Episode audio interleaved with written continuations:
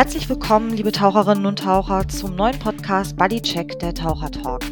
Mein Name ist Julia Mandrion und ich selber bin Taucherin, bin CMAS 2 Stern. Ich befinde mich derzeit in der Ausbildung zum Trainer C und ja, mich interessiert alles, was mit dem Thema Tauchen zu tun hat. Genau deswegen habe ich auch diesen Tauch-Podcast ins Leben gerufen. Ich selbst höre seit vielen Jahren sehr gerne Podcasts und ich weiß nicht, ob es euch auch so geht, aber ich finde persönlich, dass das Thema Tauchen in der deutschsprachigen Podcast-Szene noch ein bisschen unterrepräsentiert ist. Deswegen dachte ich mir, Mensch, lasst uns doch mal einen Taucher-Podcast machen. Was wird euch hier zukünftig erwarten in diesem Podcast? Es wird um Ausrüstung gehen, es wird um Gewässer gehen, es wird um Ausbildung gehen. Also Kurz gesagt, alles das, was uns Taucher wirklich regelmäßig umtreibt. Jeder von euch weiß, sobald mehrere Taucher zusammentreffen, es geht relativ schnell ins Fachsimpeln. Ich möchte in diesem Podcast alle Ausbildungsstufen abholen. Ich möchte Urlaubstaucher abholen, Menschen abholen, die sich für das Thema Tauchen in Deutschland interessieren, grundsätzlich einfach Spaß am Tauchen haben. Wenn ihr sagt, Mensch, cool ist genau mein Thema, abonniert den Podcast. Ihr werdet etwa alle zwei bis drei Monate von mir eine neue Folge hören. Empfehlt natürlich den Podcast auch gerne weiter. In diesem Podcast werde ich regelmäßig Gäste haben und heute in der ersten Folge habe ich gleich zwei in meiner Sendung. Meine beiden heutigen Tauchbuddies sind Kerstin und Uwe und wir werden über das derzeit sehr aktuelle Thema Tauchen in Deutschland sprechen. Kerstin und Uwe sind Vorstandsmitglieder des VDST, dem Verband Deutscher Sporttaucher und sind natürlich auch ausgewiesene Experten in der heimischen Tauchszene. Viel Spaß beim Zuhören. Bevor wir tief ins Thema einsteigen, möchte ich meine Gäste ein bisschen näher kennenlernen und einen Buddy-Check machen, in Anlehnung an den Namen unserer Sendung. Die Taucher unter euch Hörern kennen es. Einen Buddy-Check machen wir mit unserer Tauchgruppe als Teil unseres Sicherheitsprozederes kurz vor jedem Tauchgang. Unser Buddy-Check in dieser Sendung läuft natürlich ein bisschen anders ab, denn ich nutze das Format jetzt einfach mal, um unsere Gäste vorzustellen. Kerstin, ich fange einfach mal bei dir an. Wie lange tauchst du schon? Ich habe 1996 mit dem Tauchen angefangen, also schon eine ganze Weile, ja. Das ist auf jeden Fall schon ein paar Jährchen. Und bei dir, Uwe? Genau. Wie lange bist du schon dabei? Naja, so etwa seit meinem 16. Lebensjahr. Und äh, das ist jetzt schon ganz schön lange her. ich überlege gerade, als, als Jahreszahl wäre das wahrscheinlich 1974. Ich selbst habe erst 2014 angefangen, also ihr habt mir, glaube ich, einiges voraus an Erfahrung. Seid ihr denn beide klassische Gerätetaucher oder taucht ihr auch in anderen Disziplinen? Ich muss ganz ehrlich gestehen, ich bin direkt übers Gerätetauchen gekommen. Also ich bin auch nicht vorher irgendwie aktiver Schwimmer oder ähnliches gewesen und bin so ein bisschen über die Biologie dazu gekommen, weil ich ähm, Leute kennengelernt habe, die gesagt haben, Mensch, wenn du Biologin bist, dann musst du doch unbedingt auch mal deinen Kopf unter Wasser stecken. Und das waren dann Taucher und dann haben die gesagt, komm mal bei uns in den Verein. Das habe ich gemacht und dann bin ich da halt hängen geblieben. Und Gerätetauchen war halt einfach auch deswegen so schön, weil diese Leichtigkeit und diese Schwerelosigkeit, dieses Atmen können, lange unter Wasser bleiben können, das hat mich von Anfang an fasziniert. Und ich hatte jetzt in den letzten Jahren mal versucht, so ein bisschen in Richtung Apnoe, also ohne Gerät was zu machen. Gestehe aber, dass es im Moment fast bequemer ist, mit Gerät unter Wasser zu gehen und nicht die Luft anzuhalten. Und wie tief bist du gekommen beim Apnoe-Tauchen? Nicht so tief. Ich gestehe auch, dass wir das hier bei uns in den Gewässern gemacht haben. Wir hatten vor ein paar Jahren bei uns hier in Brandenburg mal so ein Seminar dazu gemacht und ich glaube, das tiefste, was ich erreicht habe, waren 20 Meter. Aber das ist schon mal gar nicht so schlecht, so für den Anfang. Ja, naja, wir gehen ja auch halbwegs regelmäßig ins Schwimmbad um hm. uns so ein bisschen fit zu halten. Und da macht man das schon mal, dass man auch Streckentauchen und sowas macht. Also so dieses Luftanhalten ist weniger das Problem, sondern wirklich so dieses in die Tiefe gucken.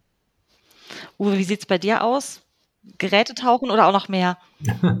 Na, ich bin tatsächlich aus dem Schwimmen äh, zum Schnorcheln gekommen. Heute würde man dazu dann vielleicht sogar schon Apnoe-Tauchen sagen und dann äh, in die Gerätetaucherei eingestiegen. Äh, in den ersten Jahren relativ äh, wild aus heutiger Perspektive, weil da gab es noch nicht so einen gut strukturierten VDST, wie wir es jetzt haben. Als äh, Schwimmer sowieso mit einer hohen Affinität zum Wasser hat mir das Schnorcheln immer unheimlich viel Spaß gemacht. So der Schwerpunkt ist heutzutage tatsächlich das Gerätetauchen, aber wenn sich die Gelegenheit bietet, bin ich auch gerne nochmal wieder am Schnorcheln oder Apnoe-Tauchen. Das heißt, du hast wahrscheinlich auch gerade in der Anfangszeit noch viel Aufbauarbeit leisten können, oder? Nee, in der ersten Zeit habe ich mich eigentlich überhaupt nicht äh, im Verband oder Verein engagiert. Da war ich wirklich Taucher. Okay, das kam dann also erst später. Kam dann tatsächlich erst später, ja. Gerade die Anfänger unter unseren Hörern, die arbeiten ja wahrscheinlich auch gern nochmal auf das Ziel des hundertsten Tauchgangs hin. Das ist ja so dieser kleine Meilenstein, den man ganz am Anfang hat. Ihr seid jetzt ja schon beide sehr lange dabei. Könnt ihr euch dann überhaupt noch an einen hundertsten Tauchgang erinnern? Nein, kann ich wirklich nicht. Also ich schätze mal, das muss irgendwo ein Tauchgang gewesen sein, der äh, im Mittelmeer stattgefunden hat, vielleicht auch in einem der Seen hier in der Kölner Gegend. Aber wann der hundertste Tauchgang war, ich weiß es wirklich nicht.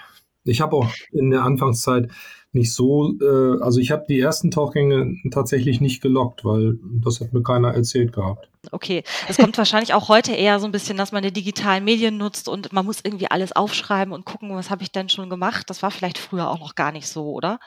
Nee, ich denke mir, das kommt daher, dass, wie ich eben schon so ein bisschen gesagt habe, ein bisschen Wildtauchen gelernt habe. Wer tatsächlich eine qualifizierte Tauchausbildung mitmacht, der weiß, dass er seine Tauchgänge äh, eintragen muss in ein Tauchbuch. Das ist, gehört sogar zu den Standards, äh, die in der Ausbildung gelten. Und ein Tauchgang sollte heutzutage erst dann zu Ende sein, wenn da ein Logbuch drin steht. Aber das hat uns früher überhaupt keiner erzählt. Ja, alles anders inzwischen. Ne? Äh, Kerstin, kannst du dich erinnern? Oder ist das auch schon zu lange her? Ähm, es ist schon ziemlich lange her, aber ähm, ich habe ehrlich gesagt nochmal nachgeguckt, weil mich das selber auch total interessiert hat, was äh, für Tauchgänge habe ich eigentlich am Anfang gemacht. Und es war ein leider ein ganz fürchterlich profaner Tauchgang. Ich hatte mich relativ zeitnah dann auch auf meine Tauchausbildung konzentriert, weil ich immer gedacht habe, ich möchte gern so ein sicherer, autonomer Taucher sein. Und 20 Jahre nach Uwe sozusagen begonnen, waren die Strukturen schon deutlich besser etabliert, denke ich mal.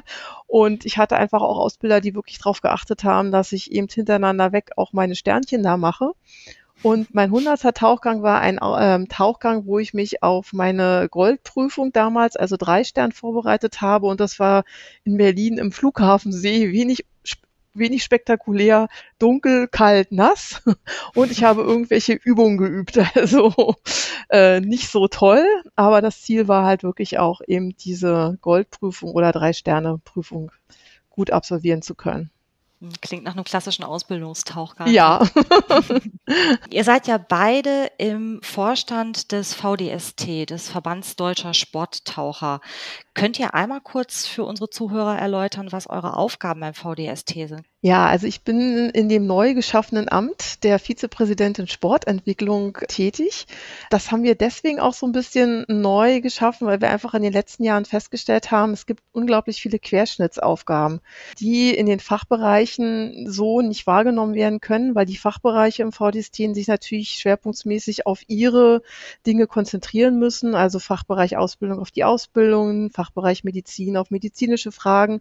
Und meine Aufgabe ist so ein bisschen alle Themen, die so übergelagert sind, die eben Querschnittsthemen sind, so ein bisschen in Angriff zu nehmen und den Verband insgesamt im Bereich Sport einfach weiterzuentwickeln, neue Angebote zu schaffen für Taucher, für Ausbilder, aber auch so ein bisschen so den Blick drauf zu haben, irgendwie, was könnte irgendwie zusammenpassen, was könnte zusammengehören, was aktuell noch nicht so zusammengewachsen ist. Und da verstehe ich mich so und ich möchte auch auf keinen Fall irgendwie in die Autonomie der Fachbereiche eingreifen. Die machen alle eine super Arbeit.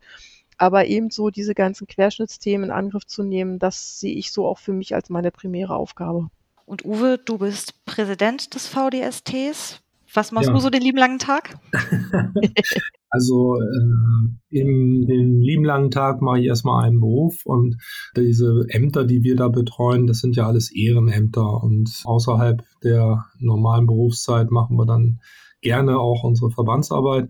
Meine Rolle ist da als Präsident natürlich Koordinierung der, der ganzen Bereiche. Kerstin hat einen Bereich vorgestellt, dann haben wir noch einen Bereich übergeordneter Natur, der der Verbandsentwicklung insgesamt gewidmet ist. Das ist bei uns auch ein Vizepräsident. Dann haben wir natürlich jemanden, der für die Finanzen zuständig ist.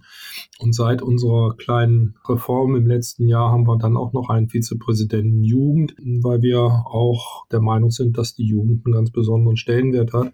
Und ich versuche diese Bereiche dann tatsächlich auch mit den Fachbereichsleitern zusammen, die dann den gesamten Vorstand zusammenbilden, zu koordinieren und auch nach außen zu repräsentieren. Wir drei möchten ja heute so ein bisschen für unsere Hörerinnen und Hörer über das Thema Tauchen in Deutschland sprechen und einfach so ein bisschen ja, den Tauchsport in heimischen Gewässern vorstellen.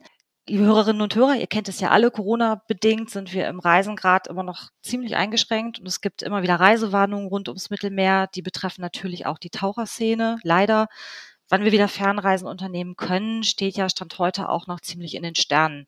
Deswegen steht ja gerade in dieser Saison der Tauchsport in heimischen Gewässern ziemlich heiß im Fokus. Viele Medien berichten vermehrt von den Möglichkeiten, die Unterwasserwelt in unseren Tauchseen zu entdecken. Kerstin und Uwe, deswegen an euch so ein bisschen die Frage, was macht denn das Tauchen in Deutschland so besonders? Also zum einen muss ich nicht weit wegreisen. das ist schon mal schön. Ich kann einfach mein ganzes Tauchgerödel in mein Auto packen, möglichst noch mit meinem Buddy zusammen und dann eben losfahren und hier an die Seen fahren. Und ähm, ich sag's mal so, ich finde es einfach sehr schön, auch so diese heimische Fauna, Flora zu entdecken. Wir haben tolle Gewässer mit vielen Unterwasserpflanzen, wo sich Fisch und alles Mögliche drin rumtummelt. Und ich gebe ja auch sehr gerne so Biologieseminare. Wir haben ja bei uns auch im Verband so Ausbildungsschienen, wo man sich eben auch in Fragen Süßwasserbiologie, Gewässeruntersuchung und so weiter fortbilden kann. Und ich finde das immer total erstaunlich, wenn wir so eine Kurse gemacht haben, wenn dann die Leute aus dem Wasser kommen und mal gelernt haben, so die Kleinigkeiten im Wasser zu entdecken. Und das ist einfach was, man hat so einen anderen Fokus. Natürlich kann ich auch irgendwie ans Rote Meer fahren und dann bin ich aber eigentlich vollgestopft mit Eindrücken, kann die alle gar nicht verarbeiten. Da habe ich hier ein bisschen mehr Muße und ein bisschen mehr Ruhe zu, mich einfach auf das Tauchen zu konzentrieren und auf das, was da ist. Und das ist für mich einfach auch eine große Entspannung, muss ich ganz ehrlich sagen. Und ich habe nicht den Aufwand, dass ich irgendwo irgendwo hinfliegen muss oder dass ich irgendwie alles einpacken muss und dann habe ich die Hälfte vergessen, sondern es ist dann einfach alles hier. Und wir haben, ich komme aus Brandenburg, relativ viele schöne Seen, wo wir einfach hinfahren können, einsteigen können, Vereine, die vor Ort sind, wo man dann auch die Geselligkeit noch hat. Also das ist so für mich einfach ein sehr angenehmer äh, Zeitvertreib quasi hier auch in unseren Gewässern tauchen zu gehen. Ich würde eigentlich mit dem fast letzten Punkt von der Kerstin anfangen. Wann immer man mal tauchen gehen kann, ist das erst einmal eine Möglichkeit, wirklich total zu entspannen. Also das ist auch etwas, was ich immer wieder schätze, selbst mit meinen Tauchgängen, die ich da hinter mich gebracht habe, stelle ich immer wieder fest, wenn ich aus dem Wasser komme, habe ich mich absolut entspannt. Das ist erstmal die größte Motivation für mich. Und da ist es, ich will nicht sagen, egal, wo ich tauche, aber wenn ich dann hier in Deutschland in einem See tauche, dann gibt der mir tatsächlich auch diese Möglichkeit der Entspannung, des Naturerlebnisses schlechthin. Das sind so die ersten Sachen. Und dann geht es natürlich daran, sich mal umzugucken, was denn da alles in so einem See drin ist. Man wird staunen, selbst in einem Süßwassersee gibt es hin und wieder kleine Quallen, die man entdecken kann. Man lernt also auch auf diese Art und Weise äh, tatsächlich Details wahrzunehmen und Details zu schätzen. Und auch in unseren Seen kann es dann vorkommen, dass man so einem zwei Meter großen Wels gegenübersteht und das ist dann auch nochmal wieder das Erlebnis mit den großen Fischen. Es ist leider so, dass wir hier in den deutschen Gewässern manchmal gerade im Oberflächenbereich sehr unterschiedliche Sichtweiten haben. Das ist jahreszeitlich bedingt. Aber wenn die Sicht einigermaßen gut ist, dann ist wirklich auch ein deutscher See äh, ein See, wo man ganz viel erleben kann das kann ich ehrlich gesagt auch sehr bestätigen. Ich habe auch das erste Biologieseminar, glaube ich, im Februar mitgemacht und habe das erste Mal auch gesehen, wie denn überhaupt unsere Unterwasserwelt auch unter Mikroskop aussieht. Was ihr auch gerade gesagt habt, das ist echt faszinierend, dass man sich auch mit so Kleinstlebewesen beschäftigen kann. Und den zwei Meter Wels habe ich ehrlich gesagt auch schon gesehen, fand ich auch super. Ne? Also da brauchen wir uns wirklich nicht zu verstecken. Wie ist denn eure Einschätzung so in diesem Jahr? Ich persönlich habe immer subjektiv den Eindruck, dass ziemlich viel los ist an unseren deutschen Seen. Mag sein, dass ich jetzt auch das erste Mal in Sommerferien auch mal unterwegs war, ist sonst nicht so meine Zeit. Vielleicht ist es auch einfach Corona-bedingt, dass viele Menschen nicht reisen können und die deutschen Seen für sich entdecken. Wie ist euer subjektiver Eindruck da gerade? Ich kann das vielleicht mal hier aus der Kölner Region berichten. Ich war tatsächlich mal so hin und wieder an den Wochenenden mal an den Seen hier in der Umgebung die waren wirklich rappelvoll. Wir hatten natürlich auch noch tolles Wetter. Und da ist wohl so ziemlich jeder, der nicht in Urlaub fahren konnte, dann alternativ an einen See gefahren, weil Wasser ist immer schön und kühl, da kann man sich schön abkühlen. Und die Taucher gehören einfach mit zum Querschnitt der Bevölkerung. Die sind dann natürlich auch hingegangen und haben dann auch die Möglichkeiten genutzt zu tauchen. Ob das dann gleich zu einer Überfüllung oder mehr, also dass es zu einer Mehrfrequentierung geführt hat, das, da bin ich mir ziemlich sicher, ohne da irgendeine statistische Analyse gemacht zu haben. Ich glaube aber nicht, dass es zu viele waren, zumindest in dem, im, im großen Schnitt. Ja, wir haben die Seen mehr genutzt. Äh, viele Taucherinnen und Taucher, die äh, sonst ihren Urlaub so verbracht hätten, haben sicherlich auch so ein bisschen ihren Stickstoff, ihre Stickstoffsucht ausgelebt und sind da mal ins, in den See eingestiegen und waren froh, dass sie einfach mal wieder tauchen konnten und entspannen konnten. Für euch als Verband ist es ja eigentlich auch ganz schön, wenn viele Menschen das Sporttauchen auch in deutschen Seen oder deutschen Gewässern für sich entdecken. Wie ist denn eure Prognose, wie sich das so entwickeln wird in den nächsten Jahren? Wird es mehr werden? Also ich glaube, also der Verband an sich hat schon über die letzten Jahre immer wieder äh, Tauchen in Deutschland propagiert. Wir hatten auch mal eine große Serie darüber bei uns in unserer Verbandszeitschrift. Und äh, wir haben auch diverse Bücher, die eigentlich die Unterwasserfauna und Flora sehr gut beschreiben. Und man muss einfach sagen, diese Seen wurden jetzt vielleicht mal wiederentdeckt. Und wenn jetzt der diese Corona-Krise vielleicht langsam abdämpft oder ab, ab, abebbt, dann ist es sicherlich so, dass nicht jeder gleich in die Ferne reist, sondern vielleicht auch einfach mal in Deutschland Seen sucht und diese genießt.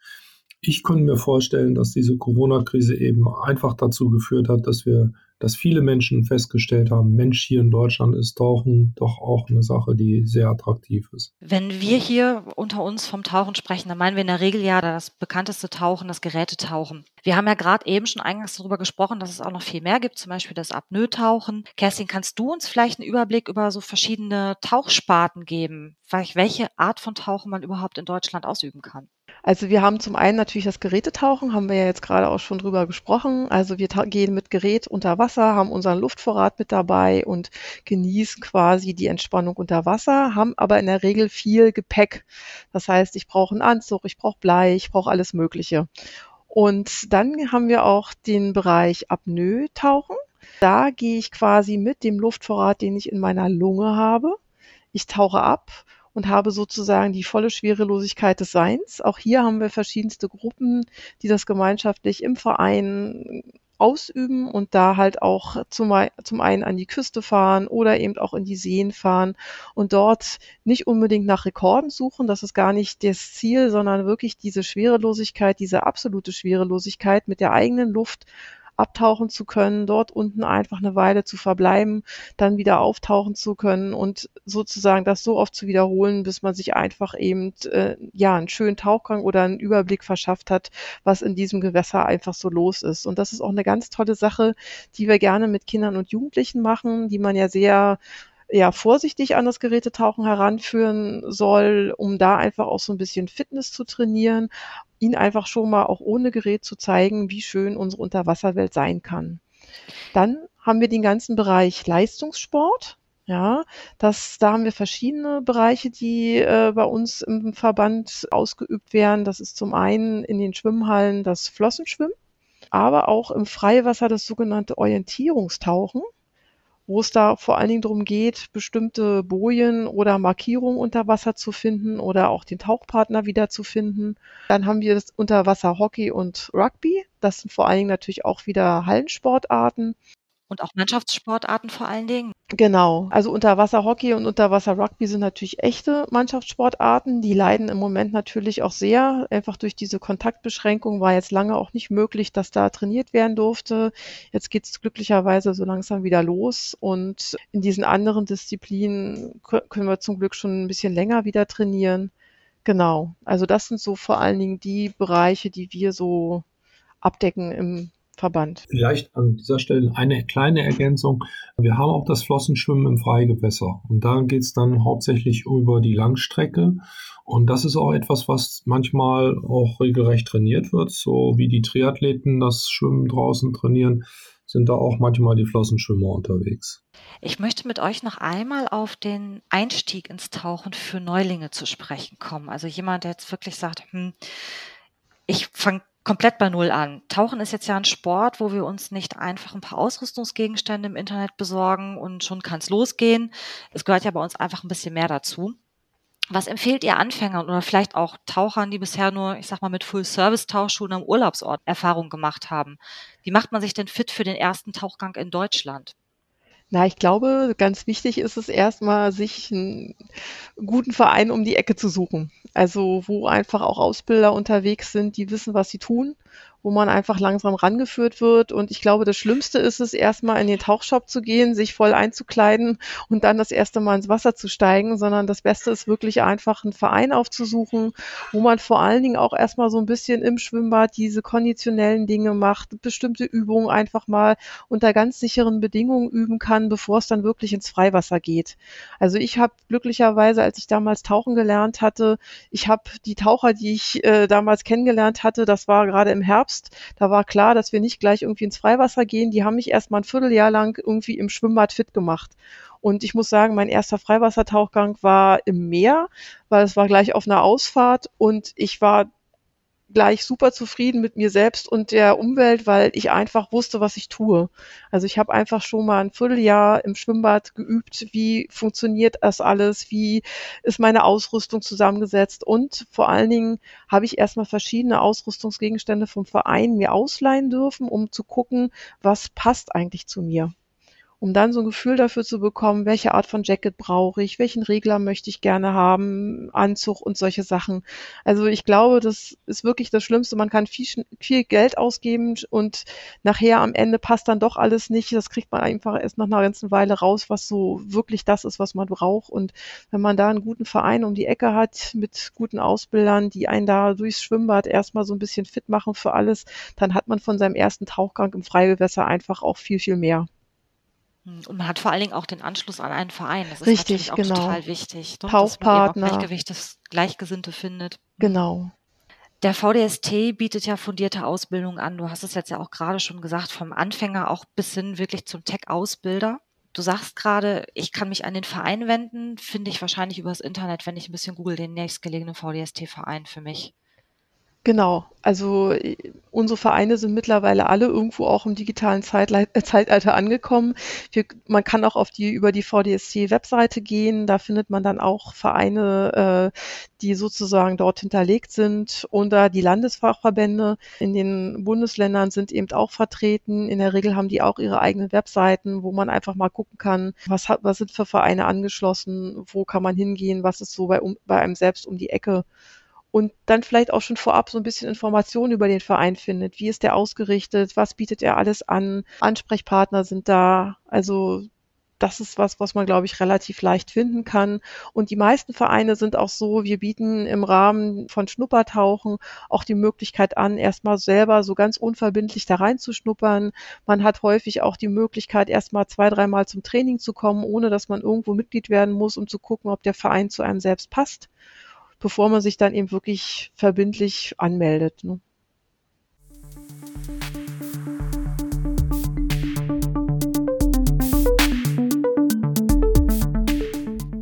Taucherinnen und Taucher, das war sie schon, die erste Folge Buddy Check, der Taucher Talk. Kerstin und Uwe haben uns einen wunderschönen ersten Eindruck gegeben, was das Thema Tauchen in Deutschland so besonders macht, welche Facetten wir auch in unserem Tauchsport in Deutschland ausüben können. Ich persönlich finde es immer wieder faszinierend, was wirklich alles möglich ist.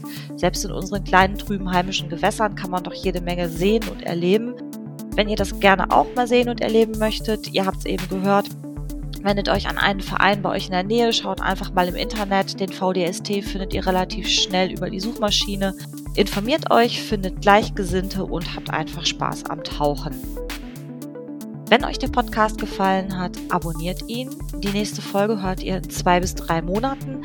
Stand heute wird es um das Thema Tauchen am Attersee gehen. Attersee ist eines der größten, oder ich glaube sogar das größte Tauchgewässer in Österreich. Ich selbst werde im Oktober da sein und ich hoffe, dass ich euch von meinem Ausflug dort berichten kann, ein bisschen das Gewässer vorstellen kann und vielleicht finde ich den ein oder anderen Local vor Ort, der uns ein wenig was über den Attersee erzählen wird. Vielen Dank, genießt eure nächsten Tauchgänge und bis bald. Tschüss.